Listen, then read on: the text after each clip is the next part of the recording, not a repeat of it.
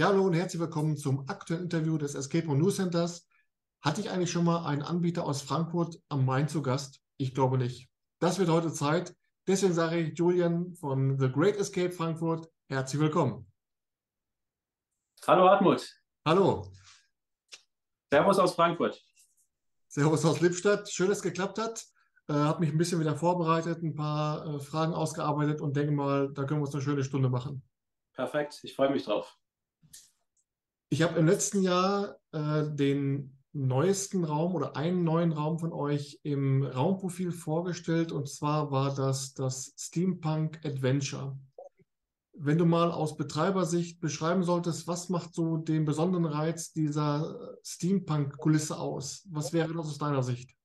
Äh, grundsätzlich glauben wir sehr stark an Storytelling und ähm, Storytelling kann man auf unterschiedliche Art und Weise ähm, vermitteln an die, an die Gäste in unseren Escape Rooms.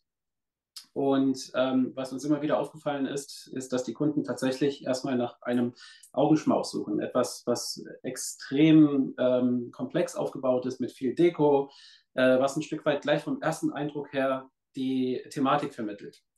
Und äh, wenn dazu auch nochmal das äh, Spiel, also die Spielweise an sich, die Haptik, ähm, die Sounds, ähm, die Lichteffekte und alles, was damit zusammenhängt, was eine schöne Erfahrung machen soll, auch noch äh, themengebunden ist und ähm, nicht irgendwie ja, zu weit hergegriffen ist oder einfach unpassend ist, ähm, haben die Kunden ein tolles Erlebnis. Und bei Steam Adventure haben wir uns gedacht, Mensch, wie kriegen wir das jetzt hin?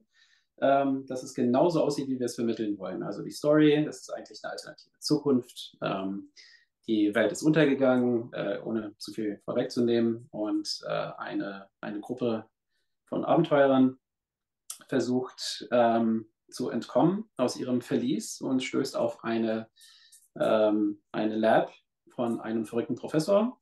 Es stellt sich die Frage, ob er nun verrückt ist oder äh, die Rettung der Welt. Und äh, ja, dann gelangt man auch schon in die erste Räumlichkeit vom Steampunk Adventure, wird erschlagen von Eindrücken, von Sounds und so weiter. Das Spiel beginnt. Und überraschenderweise fängt auch schon eine artifizielle Intelligenz ein äh, Hemmig anzusprechen und äh, zu reizen und äh, zu provozieren, dass man äh, äh, ja, eben hier nichts verloren hat und dass die Bombe gleich hochgeht innerhalb von einer Stunde. Und im Verlauf des Spiels freundet sich die AI mit den Spielern an und findet da eine gewisse Hoffnung bei den Spielern und auch äh, eine gewisse Kompatibilität und äh, nutzt quasi die Spieler, um die unterschiedlichen Geräte, die Steampunk-Engines, die Computer, die analogen Systeme wiederherzustellen, damit man die Rettung der Zukunft, die Rettung der Welt findet und mit sich nimmt. Und diese AI nennt sich Barnaby, habe ich ja der, auf der Homepage rausgefunden. Ist das eigentlich eine Kommunikation äh, des Spielers mit der Gruppe über vorgefertigte Soundfiles oder verstellt dann der, der Spielleiter seine Stimme oder wie läuft das ab?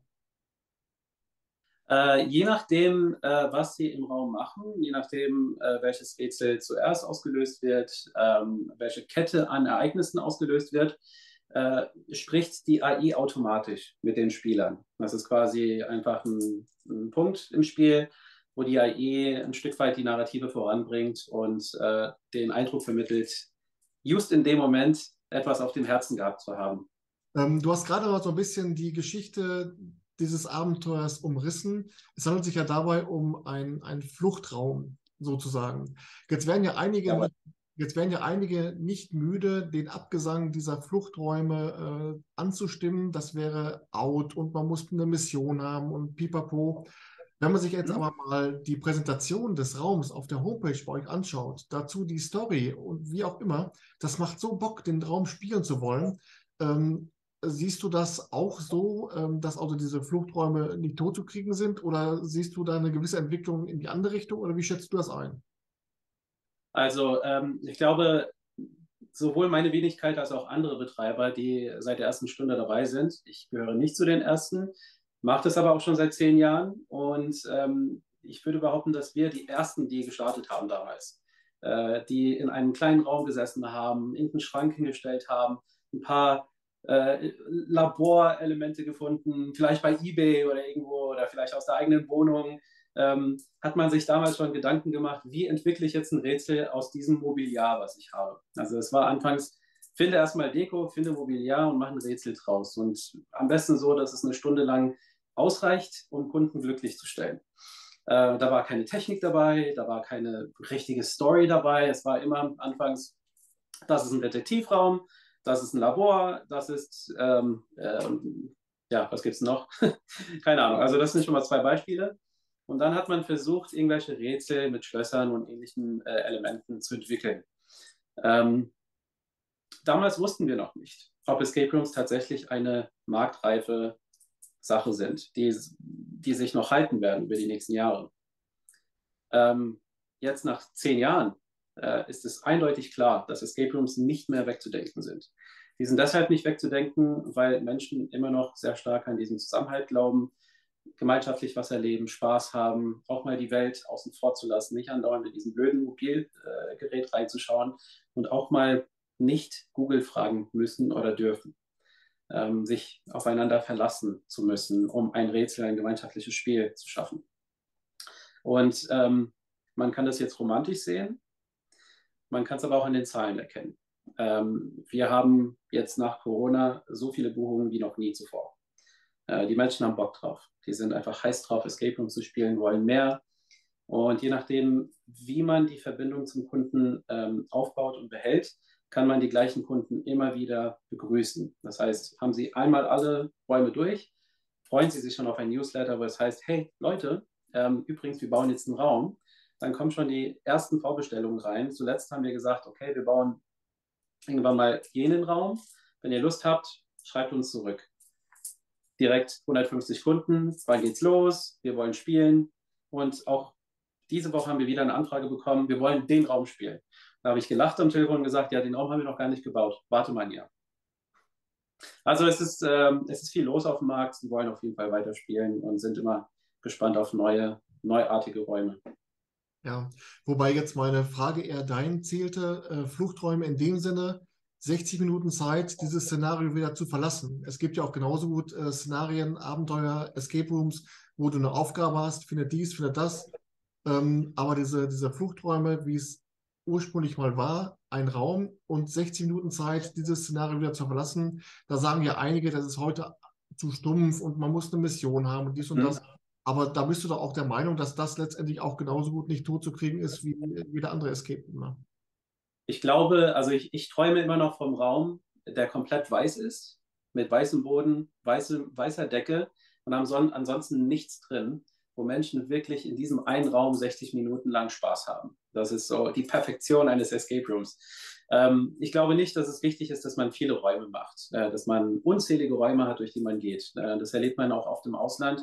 Man bucht einen Raum, äh, dann heißt es ja, es sind sechs Räume. Im ersten Raum hast du zwei Rätsel, im zweiten Raum hast du ein Rätsel, im dritten Raum ein Rätsel und effektiv hast du nichts zu tun. Ähm, die versuchen damit zu glänzen, dass sie einfach viele Räume haben.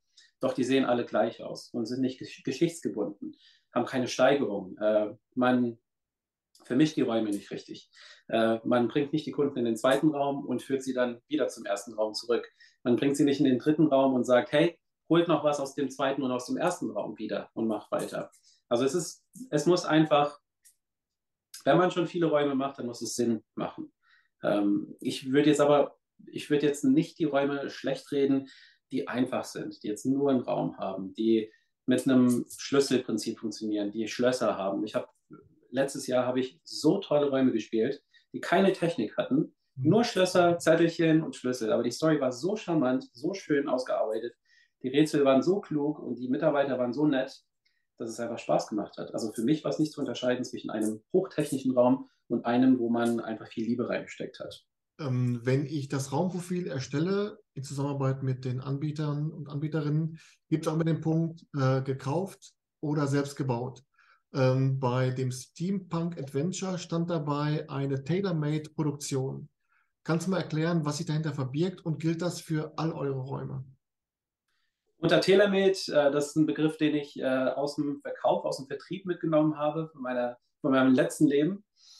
Ähm, da geht es darum, dass man einfach eine maßgeschneiderte Lösung findet, indem man unterschiedliche Module zusammenstellt, die mal passen, mal nicht passen und diese dann äh, an, die jeweilige, an das jeweilige Thema anpasst. Jetzt ist es so, bei einem Steampunk Adventure äh, kriegt man nicht einfach mal so etwas äh, bei Ikea bestellt oder einfach vom, äh, ja, vom, vom Möbelhaus. Das muss alles gebaut werden. Ähm, dann haben wir noch die äh, Konzeption, die Rätsel, die einzelnen Elemente, die äh, zueinander passen müssen. Dann die Verdrahtung, also das, äh, der ganze Server, der dahinter steckt, die Intelligenz. Ähm, wir haben gemeinschaftlich mit zwei weiteren Partnern, ähm, die das Ganze hier gebaut haben, ähm, dafür gesorgt, dass wir ein komplett schlüssiges Konzept haben, wo alle Elemente zueinander passen, die zu diesem Thema Steampunk passen, haben aber nicht alles gleich ähm, hier in Deutschland gebaut. Wir haben natürlich günstigere Elemente im Ausland gebaut, anliefern lassen, äh, Materialien woanders bestellt, hier zusammengebaut. Ähm, die ganze Story, die ganze Entwicklung, die Software haben wir im eigenen Haus geschrieben, entwickelt für den Steampunk bis hin zur AI. Ähm, alles, was man sich nur vorstellen kann, also wirklich die Heidenarbeit äh, einer Konzeption, eines Baus, einer Programmierung, eines Escape Rooms, haben wir eigentlich hier gemacht. Natürlich auch mit Partnern im Ausland, da es einfach günstiger ist. Aber es ist keine schlüsselfertige Lösung. Es war nicht Klick, eingekauft und angeliefert. Ja.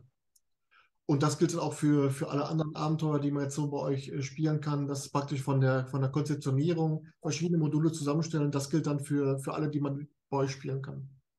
Ein paar unserer Räume sind tatsächlich anfangs von einem Konzept ausgegangen, der bereits referiert wurde von einem äh, ebenfalls Partner im Ausland. Mhm. Wir haben aber die Räume angepasst. Wir haben die Räume genommen und haben gesagt, ähm, das macht so keinen Sinn, das entspricht nicht unserem, äh, unserem Metier in Deutschland, das entspricht nicht unserem Motto, unserem Geschmack und ähm, haben sie damals schon unter Anleitung unserer eigenen Vorstellungen abgeändert. Ähm, was wir aktuell machen, ähm, auch hausintern, weil wir auch viel gelernt haben mittlerweile dazu, wir haben mittlerweile eine eigene Software entwickelt. Eine, die ähm, so ziemlich alles auf dem Markt weghauen wird. Wir haben eine Software jetzt entwickelt, die merkt automatisch, technisch, wie weit die Spieler im Raum sind und sogar vollkommen automatisch Tipps auslösen könnte nach Schwierigkeitsgrad ähm, sogar die Game Master darauf hinweist, ähm, hey, Achtung, die Spieler brauchen Hilfe, jetzt musst du den Tipp geben. Ähm, da wir jetzt planen, zwei Räume zu bauen, machen wir es alles hausintern diesmal und mit einer komplett überarbeiteten neuen Software. Und nachdem wir das gemacht haben, werden wir auch die Räume, die wir aktuell haben, die fünf, auch komplett modernisieren und noch mehr Intelligenz reinstecken. Und auch das nochmal aus eigener Firma.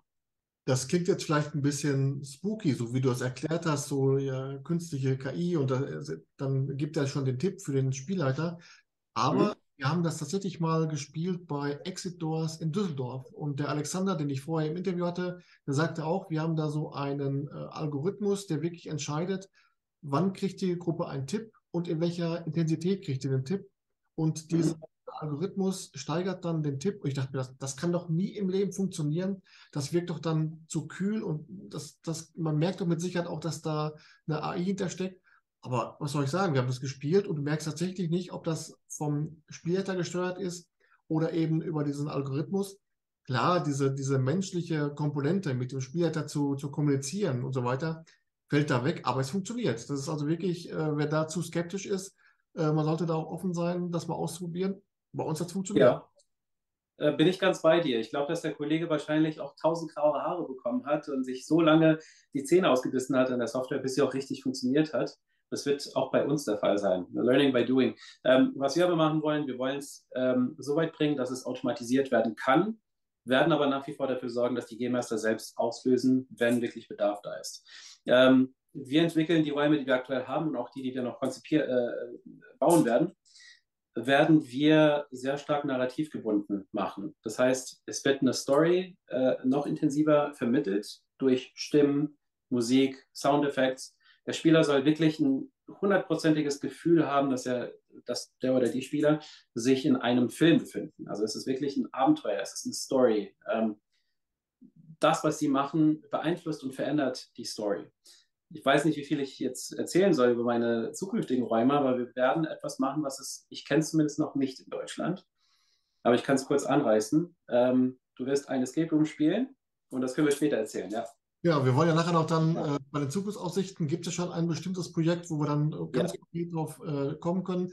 Das äh, schreibe ich mir mal auf meinen, weil ich ja das sowieso wieder vergesse, dass wir nachher drüber sprechen. Äh, ich möchte jetzt erstmal ganz gerne über die äh, anderen Räume im Angebot bei The Great Escape Frankfurt kommen und da bin ich drauf gestoßen auf einen Raum mit dem Titel Das verfluchte Kloster. Und zwar Mhm. deswegen, ihr habt auch einen Schwierigkeitsgrad angegeben auf der Homepage. Und der Schwierigkeitsgrad bei Das verfluchte Kloster ist mit 8 von 10 angegeben. Mhm. Wo würdest du sagen, liegt bei diesem Raum die Schwierigkeit, dass es die 8 von 10 rechtfertigt?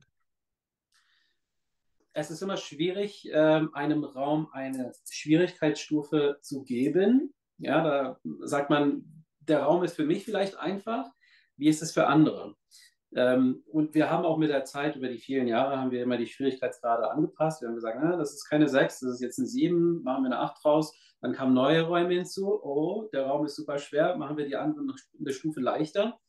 Beim Kloster ist es tatsächlich so, dass äh, das Spiel nicht linear abläuft. Das heißt, man kann alles gleichzeitig machen. Man kann mit einer Achtergruppe sich in vier Gruppen aufteilen und alle vier Gruppen haben gleichzeitig etwas zu tun. Das sind verschiedene Elemente, die zum Exorzismus gehören.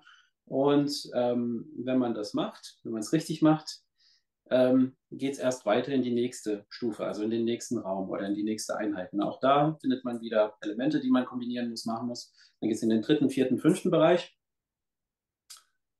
Das Spiel ist schwierig, weil Menschen generell die Tendenz haben, nicht in einzelne kleine Gruppen gleichzeitig zu arbeiten, sondern als gebündelte Gruppe von Rätsel zu Rätsel gehen und sich jeweils mit einem Rätsel beschäftigen. Das ist, liegt in der Natur der Sache.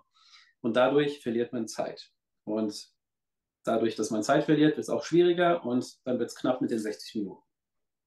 Ähm, bei einem guten Escape Room musst du immer eine nette Mischung aus Rätseln und Aufgaben haben. Aufgaben ganz easy. Du hast was gefunden, platzierst dorthin, ohne lange nachzudenken. Es passiert was. Es geht eine Flamme auf, Licht geht an, Sound kommt, irgendwas geht auf. Und es gibt Rätsel, also komplexe Rätsel. Man, man findet vier Würfel. Darin ähm, erkennt man, dass unterschiedliche Farben für unterschiedliche Zahlen äh, benötigt werden.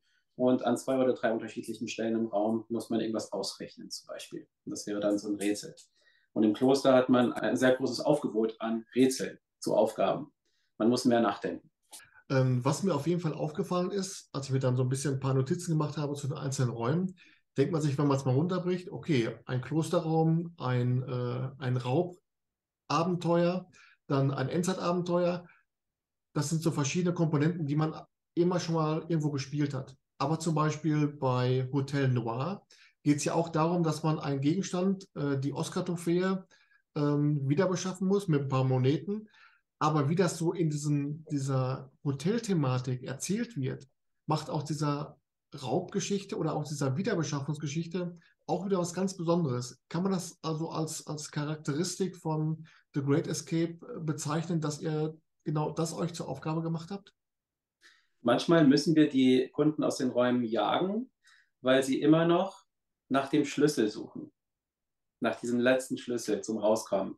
Auch wenn es eindeutig ist anhand der Story, hey, du hast erfolgreich die Geschichte beendet, du hast alles, was du brauchst, du hast einen Oscar gefunden, du hast das, du hast das Geld, du hast einen Exorzismus erfolgreich vollbracht. Die Lichter sind aus. Die stehen teilweise noch rum und überlegen sich, wo ist der letzte Schlüssel. Äh, ja, es ist charakteristisch für uns, dass man eine Story beenden muss. Erst dann hat man gewonnen. Also es geht nicht immer um den Schlüssel. Es geht darum, dass man den Oscar findet, vielleicht auch das Geld, dass man einen Exorzismus vollbringt, äh, dass man, ähm, was gibt es noch im Steampunk, dass man die unendliche Energie findet, ähm, womit man die Welt retten kann. Ähm, in der Gespenstervilla geht es um äh, den Kampf gegen die untote Anna und dass man ihr Spiel mitmacht und man wird erst freigelassen. Die Tür geht wirklich gar nicht auf. Man muss anders flüchten aus dem Raum und erst mit Hilfe von Anna, mit dem Geist.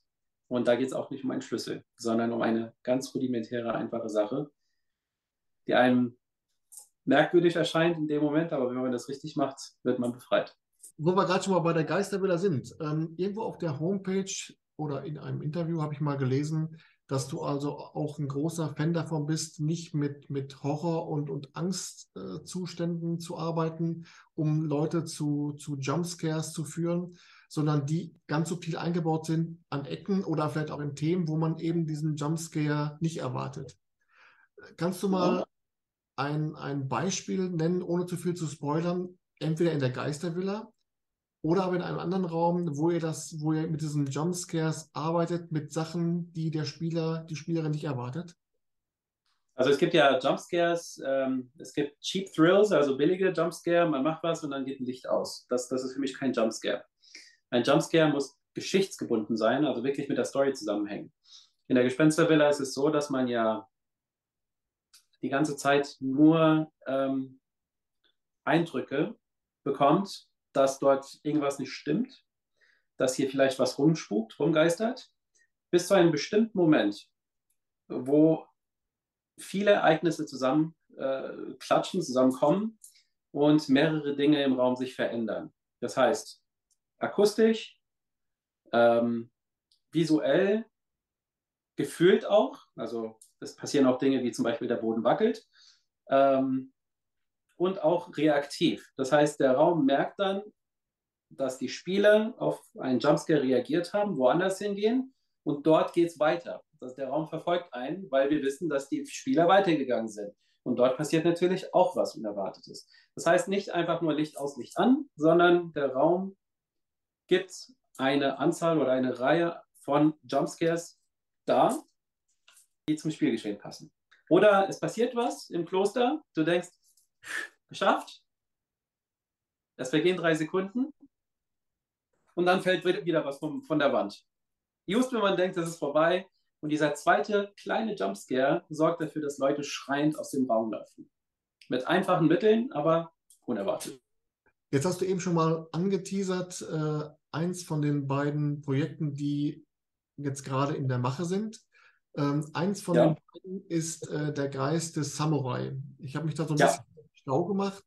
Äh, ihr habt da eine Kooperation mit einem Spieledesigner in Osaka. Ähm, kannst du mal so in Einzelsätzen erklären, wie sich so die Zusammenarbeit darstellt? Mein äh, vertrauter Freund und Confidant, der bereits mitgewirkt hat hier bei unseren Räumen und einiges äh, mit mir technisch optimiert hat, also die Räume einfach schöner gemacht hat mit der Zeit, ist jemand, der äh, sehr viel reist und auch durch die Welt kommt. Ähm, er hat in Osaka zusammen mit den Jungs, die dort äh, eines der vielleicht besten Escape Rooms haben, äh, den äh, The Dame and the Diamond mitgebaut, mit konzipiert, geschrieben, also wirklich die komplette Software, alles selbst entwickelt. Und ähm, bei diesem Raum äh, haben sie was unglaublich Schönes gemacht. Die haben mit wenig Raum viel geschafft. Ich will da auch nicht so viel verraten, aber man fängt erstmal in, einem, äh, in einer Detektivei ein, an, also in einem Büro. Dann geht man durch eine Tür, gelangt in ein altmodisches Auto und dann fährt man das Auto. Also man sieht, das ist ein altes Auto, welches sie zusammengeschnitten haben. Dann fährt man erstmal, spürt auch, dass man sich bewegt. Dann kommt man an, steigt aus und ist auf einmal durch dieselbe Tür, durch, durch, durch die man gekommen ist, ins Auto, ist man auf einmal in einem ganz anderen Raum. Und das passiert nämlich so, dass man das gesamte Auto wirklich bewegt, zu einem anderen Raum hin und dort steigt man aus und gelangt in eine nächste Stufe. Dieser äh, Freund von mir, dieser Bekannte, ähm, wird natürlich mir auch in Deutschland helfen mit diesen japanischen Elementen. Und wir werden versuchen, dem Thema gerecht zu werden, historisch, aber auch vom Designelement her, dass wir alles nach der Japanologie gehend ordentlich präsentieren. Ja, ähm, dazu habe ich auf der Facebook-Timeline gesehen, dass ihr auch da mit Studenten der Japanologie an der Goethe-Universität zusammenarbeiten wollt. Äh, wollt, noch nicht. Ja, ja, wollt. Ähm, wie wirst du da den Kontakt herstellen und wie wichtig ist es dann auch vielleicht mal Input von außen zu bekommen, von Leuten, die vielleicht mit Escape Rooms noch gar nicht in Berührung kamen? Und das ist das Schöne daran. Wir wollen eben sehr viel Input bekommen von Leuten, die sich nur mit der Thematik auskennen, also Japanologie, und nichts von Escape Room erfahren anfangs. Also wir wollen wirklich möglichst viel erfahren und dann binden wir diese Menschen ein. Äh, eine ganz liebe Game Masterin, die für mich arbeitet, äh, studiert Japanologie und ist diejenige, die das Ganze leiten wird. Ähm, ich habe es schon angedroht. Äh, sie wird dann zusammen mit Kommilitonen äh, zu uns rüberkommen. Wir werden in die Uni gehen, wir werden über alles sprechen und uns möglichst daraus ein Projekt machen, dass wir auch bloß keine Fehler machen. Jetzt hast du eben schon mal am Anfang des Interviews angedeutet, dass es bei diesem Raum, der Geist des Samurai und auch beim nächsten dann, ähm, dass da etwas zum Einsatz kommt, was, was einschlagen wird wie eine Bombe. Hat mich natürlich mega äh, neugierig gemacht. Äh, erzähl mal ein bisschen, was es damit auf sich hat und wie es dazu kam. Genau, das ist jetzt äh, aktuell akut in der Planung. Ähm, wir haben auch schon eine Mindmap dafür erstellt, wissen auch schon in etwa, wie wir das Spiel gliedern wollen. Äh, da wird es, äh, das Thema werde ich jetzt noch nicht nennen. Das halte ich noch geheim. Hm? Aber ich kann in etwa erzählen, äh, was wir versuchen damit zu bezwecken. Man hat natürlich bei Escape Rooms immer das Problem, dass äh, die Gäste sich satt spielen an dem, was man hat. Ja, ob es drei Räume sind oder zehn Räume, je nachdem, wie groß man so ist. Und äh, ja, dann guter Dinge weiterziehen zum nächsten Anbieter, was ja auch schön ist. Und wenn man neue Räume baut, kommen sie wieder zurück. Aber wie kann man dem Spieler ein Abenteuer bieten, welches man immer wieder spielen kann? Mhm. Und was wir jetzt vorhaben mit unserem nächsten Raum, also mit dem, der jetzt nach dem äh, Geist des Samurai kommt, ist, dass man äh, eben eine Art Schicksalsprinzip äh, einbauen. Je nachdem, welche Entscheidung man im Spiel trifft, je nachdem, welches Rätsel man auslöst, verschließen sich andere Rätsel. Teile des Raums verschließen sich, bieten sich gar nicht an, kommen gar nicht zum Tragen und werden aus dem Spiel eliminiert. Dafür kommen weitere Rätsel zustande, die sich dann präsentieren über die Story, die man bedienen kann. Jetzt kann man sich vorstellen, man kommt im ersten Raum zuerst ganz natürlich auf einen bestimmten Hinweis. Und mit diesem ersten Hinweis kommt man auf die Idee, hey, ich greife jetzt zum Hörer und rufe da mal an. Dann geht man dran, bekommt einen Hinweis, löst was aus, die Tür geht irgendwann mal auf, man kommt zum zweiten Raum. Im zweiten Raum geht es weiter. Einige Elemente sind frei, andere wiederum, die geschichtsgebunden sich, also die an der Wand stehen oder, oder als Teil des Mobiliars äh, äh, ähm, da sind, können Rätsel sein, müssen aber nicht Teil äh, der, der Gesamt, äh, des Gesamtspiels sein. Mhm. Also wenn man dann irgendwann mal nach 60 Minuten mit dem Spiel hoffentlich erfolgreich fertig ist und es geschafft hat, weiß man, dass man eigentlich nur 30 Prozent erlebt hat. Und wenn man möchte, kann man das Spiel nochmal spielen. Und je nachdem, wie man das Spiel angeht, neu angeht, wird eine komplett neue Geschichte rauskommen. Eine ganz andere Story, andere Stimmen, andere Geräusche, andere Elemente, andere Jumpscares und auch neue Rätsel. Wenn man es zum zweiten Mal durchgespielt hat, gibt es immer noch eine dritte, vielleicht noch eine vierte Variante, wie man das Spiel spielen kann. Und jedes Mal gibt es ein anderes Ende. Ist das dann auch was, was dann eins zu eins mit dem gleichen Preis äh, gespielt werden kann? Oder muss man dann sagen, ja. also okay. Hm. Das, äh, das ist ein Erlebnis wie jedes äh, andere Escape-Spiel, welches wir anbieten. Ähm, es wird nicht teurer, es wird nicht günstiger. Es macht genauso viel Spaß wie die anderen Räume, sogar vielleicht noch mehr. Und ähm, wenn man es dann ein zweites, Spiel, äh, zweites Mal spielen will, dann kostet es eben nochmal genauso viel wie das erste Mal. Und äh, auch das werde ich im, im Auge behalten. Ähm, was tut sich bei euch so in Sachen mobile Escape Rooms? Also praktisch dann mal die Leute aus der Location rauszuführen. Kannst du da mal uns mal mitnehmen, was da angeboten wird bei euch? Was ist geplant? Wie sieht das aus? Also, ähm, das ist ein ganz spannendes Thema. Ähm, ist auch kein neues Thema. Das gibt es schon seit vielen Jahren durch unterschiedliche Anbieter. Ähm, wir haben bereits vor fünf Jahren, vor sechs Jahren äh, uns Gedanken gemacht, wie können wir das Thema Escape Rooms rausbringen aus den Räumen. Und das Thema, ähm, wie gehen wir zur Firma raus, wie bieten wir unser Konzept als, äh, als Abwandlung des Escape Rooms an. Dann kamen viele Anbieter auf den Markt, die gesagt haben, hey, ähm, lieber Escape Room-Betreiber, wir haben da so ein Tool, wir haben eine Software, die können wir euch verkaufen und ihr könnt eure eigene Story drauf bauen und euren äh, Gästen verkaufen in eurer Stadt. Mhm. Ähm, fanden wir spannend. Und dann ging die Recherche los. Was ist das eigentlich? Wie funktioniert das Ganze? Und ich muss sagen, wir haben mittlerweile um die zehn Angebote bekommen. Das sind unterschiedliche Firmen aus Deutschland, aus, äh, aus Ungarn, aus, ähm, äh, aus der Niederlande. Auch mittlerweile tolle Freundschaften entstanden dadurch, auch wenn wir jetzt nicht zusammenarbeiten. Und was uns jetzt aufgefallen ist bei all diesen Angeboten, ähm, ist, dass diese Module, die angeboten werden, absoluter Quatsch sind. Die machen einfach keinen Spaß. Warum machen sie keinen Spaß? Ähm, kennst du das äh, Spiel? Ähm, das wird mittlerweile weltweit angeboten. Äh, Alice in Wonderland. Alice in Wonderland. Ähm, das ist eine Firma, die tatsächlich äh, ein halbes Jahr im Voraus eine Stadt dafür ähm, akquiriert. Und ähm, das Thema ist so beliebt, dass sich Hunderte von Kunden im Vorfeld das Ding buchen, ja, wie so ein, wie so ein Konzert. Und an diesem einen Tag sieht man, jetzt, das war jetzt auch in Frankfurt vor ein paar Monaten, gehen Hunderte von Menschen auf, der, auf, auf die Straße raus, teilweise gekleidet als Alice in Wonderland, also der, der Mad Hatter oder als Alice oder als was auch immer, und gehen dann quasi mit dem eigenen Handy durch die Gegend und lösen Rätsel. Mhm.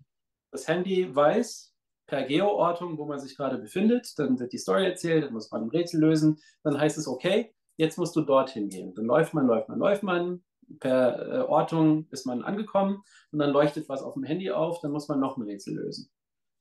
An sich als Idee cool. Das ist wirklich ein nettes Konzept. Als ich das Spiel gespielt habe mit meiner Familie, wenn es nach mir gegangen wäre, hätte ich das Spiel unterbrochen nach einer halben Stunde und wäre nach Hause gefahren. Mhm. Weil es war effektiv, ich hätte auch auf der Couch zu Hause sitzen können und diese ganzen Rätsel lösen können. Da war kein Bezug zur Stadt, da war kein Bezug zur Architektur, zu gar nichts. Also man hat wirklich nichts in der reellen Welt machen können. Sei es mit AR, also mit äh, Augmented Reality oder mit VR. Es war einfach nur, hier ist ein Spiel, lauf durch die Gegend, bist du irgendwo angekommen, kriegst du noch ein Rätsel.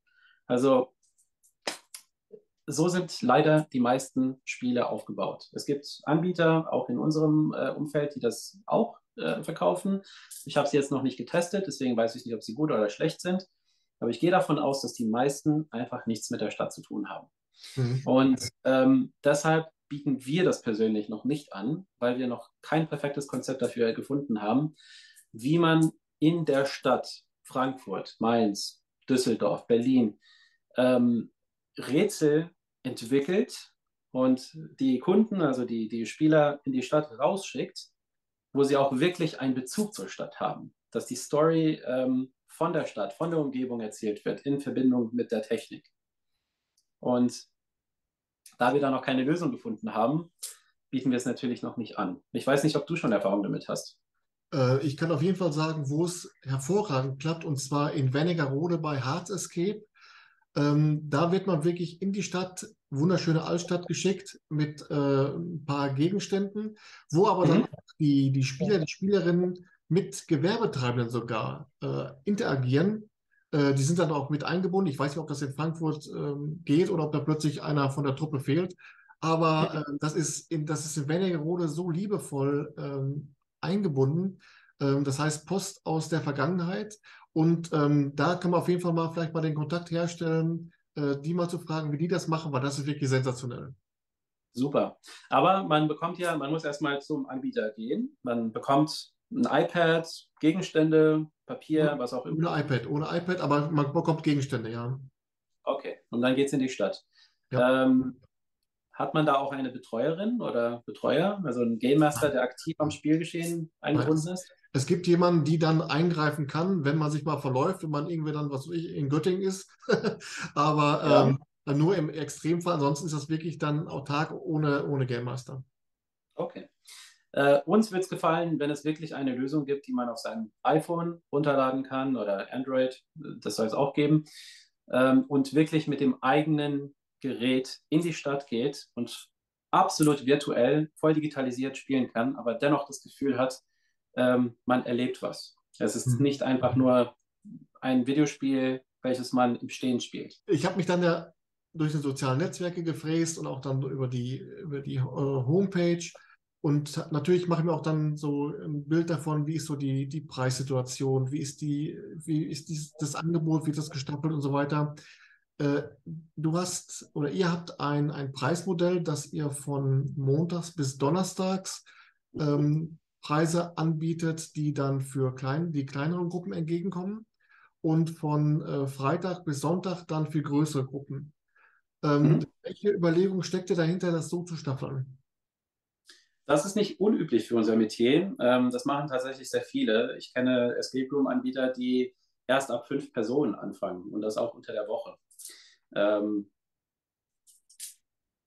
da frage ich mich, was machen denn die kleineren Gruppen, die kleineren Familien, äh, die zu zweit, zu dritt spielen wollen, auch die, die vielleicht nicht so viel Geld zum Ausgeben haben, weil sie äh, eher gerne ins Kino gehen oder vielleicht etwas mehr Essen brauchen.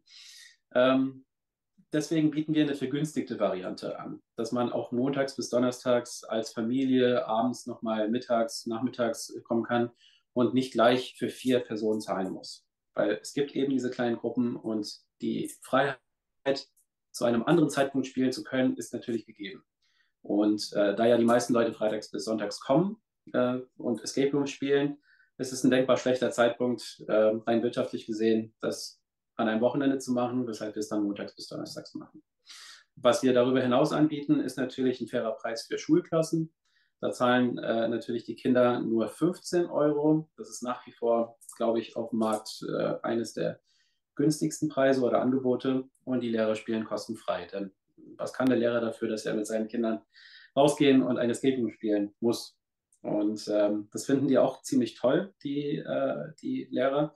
Und ähm, wir sagen sogar, hey, es muss nicht nur einer sein, ihr könnt auch zu dritt, zu viert kommen. Es kostet nicht mehr. Dann sieht man auch, dass die Lehrer gleich äh, das ganze Kollegium teilweise mitbringen und dann mitspielen mit den Kindern. Wir finden es toll und ähm, ob es 15 Euro mehr oder weniger sind, spielt es keine Rolle. Du sagtest gerade, ähm, das ist für Schulklassen, ähm, der Lehrer spielt dann kostenlos. Mhm. Ähm, kann man aus Anbietersicht nachhalten, wie viele dann aus so einem Angebot heraus wiederkommen und dann den vollen Preis zahlen? Viele. Also die, die Lehrer, die fühlen sich so geschmeichelt, dass sie dabei sein durften und auch mitspielen durften. Die kommen tatsächlich nochmal mit ihrer Familie, mit Freunden. Teilweise machen sie so ein kleines Firmen-Event raus, dann kommt das ganze Kollegium und spielt nochmal heimlich abends, ja, wo, es der, wo es der Chef nicht mitbekommt. Ähm, passiert ziemlich oft. Ja. Wir haben auch ganz oft, dass die Kinder bei uns gespielt haben und dann nochmal mit ihren Familien und Freunden kommen. Also es ist wirklich eine tolle Werbung auch für unser Betrieb. Ja, ähm, wo du jetzt gerade mal so auf die, auf die Preise, auf die Preisgestaltung äh, geschaut hast, sagst mhm. du, das ist eigentlich nicht unüblich in unserem Metier. Das heißt, du hast auch schon Austausch mit anderen Anbietern.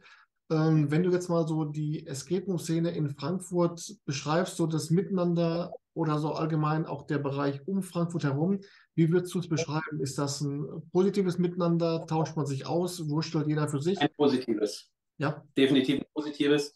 Ähm, man hat auch gemerkt, erst durch Corona ähm, wurde einem immer mehr und mehr klar, dass wir im selben Boot sitzen, dass wir alle dieselben Probleme, dieselben Sorgen haben, ähm, dasselbe Schicksal erlebt haben, dass es uns schlecht ging. Wir durften einfach gar nicht mehr aufmachen während Corona. Und ähm, wir haben während der Corona-Zeit mit einem anderen Betrieb in Deutschland gearbeitet und noch einem anderen aus Tschechien, glaube ich. Ich weiß nicht mehr genau in welchem Land. Ähm, zu diesem Zeitpunkt haben wir virtuelle Escape Rooms angeboten. Das heißt, die Kunden haben zu Hause gehockt und haben einen Game Master durch den Raum mit einer Kamera auf der Stirn ähm, äh, Kommandos gegeben. Ja, geh dorthin, mach die Kiste auf, mach dort eine Karte rein, gib folgende Zahl ein.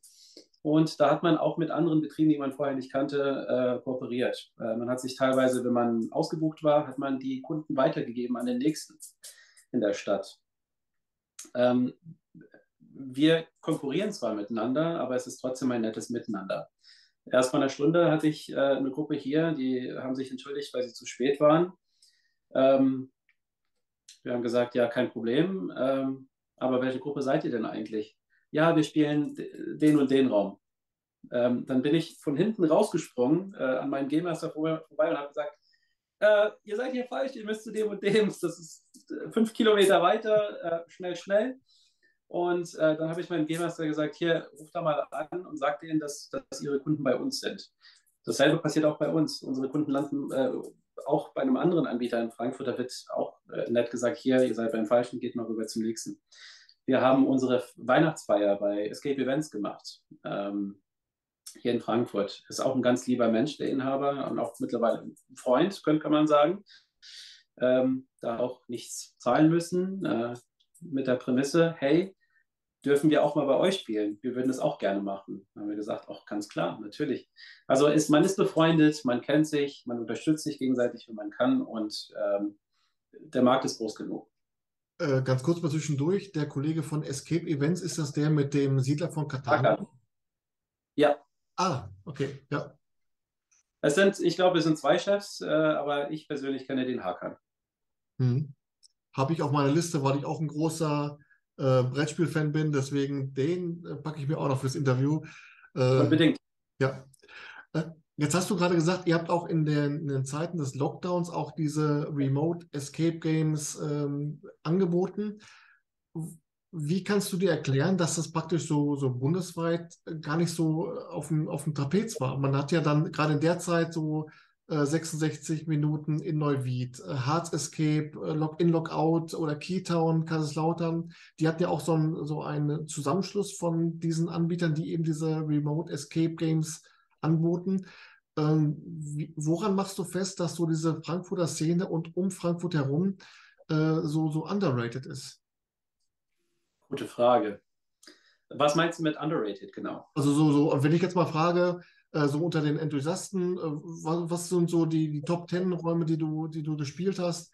Ähm, da kommt nie so aus dem Raum Frankfurt und Umgebung, dass man sagt, Mensch, der, den musst du mal spielen, diese, diese, diese Nennung von Must-Play-Räumen. Das kommt aus dem Bereich eher selten. Entweder haben die da nicht gespielt oder wie auch immer.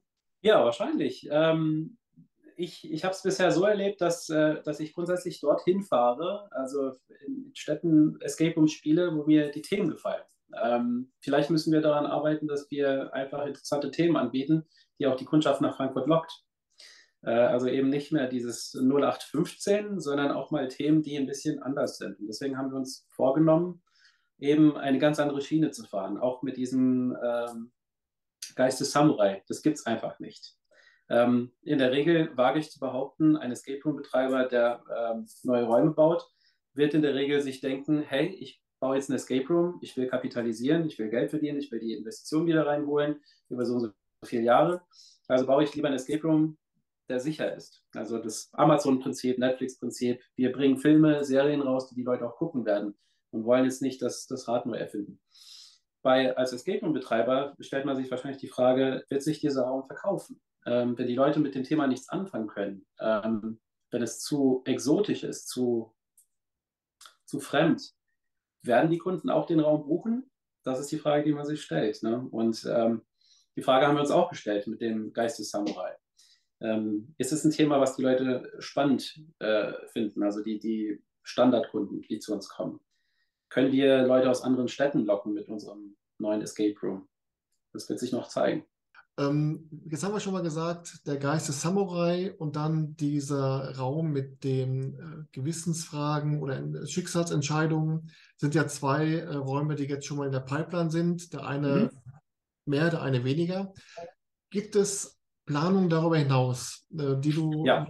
die du äh, uns mal nennen könntest?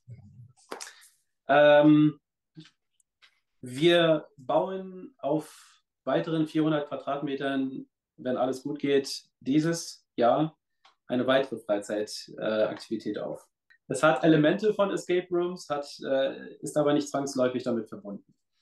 Das heißt, äh, wir bieten einfach ein weiteres Modell an, damit Leute in ihrer Freizeit Spaß haben können.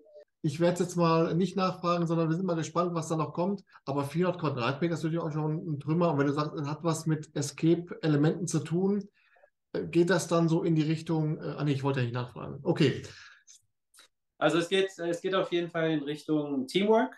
Das ist das Wichtige, dass man zusammen Spaß hat. Unbeschwert, ähm, ohne Frust, ohne Stress, dass man einfach die Außenwelt vergisst und für eine Stunde oder zwei einfach gemeinschaftlich in Betreuung durch einen schlauen, lustigen, ambitionierten Game Master seine Zeit bei uns verlebt hinterher weggeht und sagt, Mensch, das waren ein bis zwei Stunden, die ich auf jeden Fall nochmal haben will.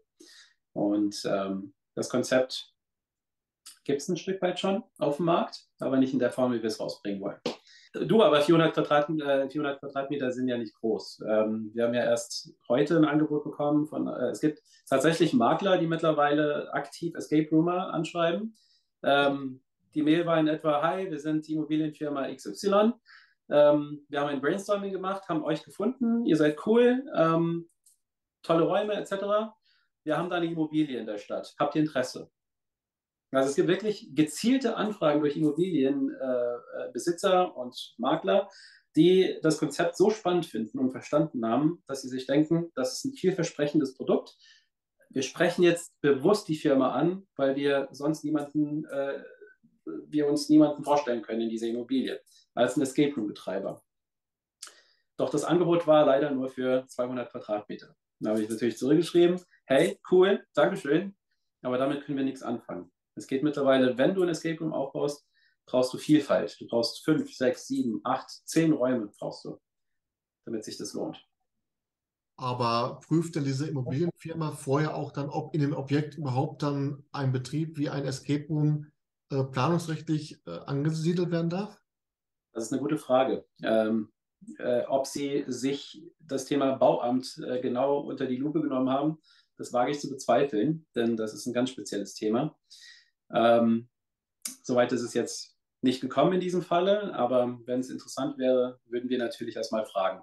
Wie ist das eigentlich jetzt, wo du so viel äh, am Hut hast mit, mit neuen Konzepten? Dann äh, hast du gesagt, so nach und nach wollt ihr auch dann euren, eure bestehenden Räume äh, modernisieren.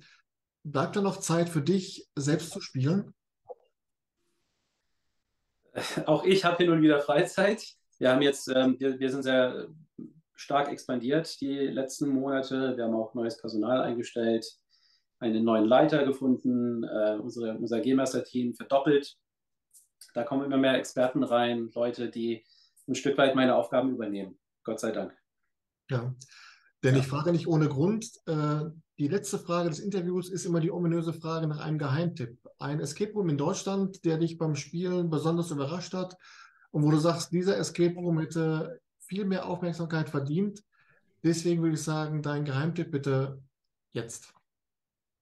Oh, da habe ich mich gar nicht vorbereitet.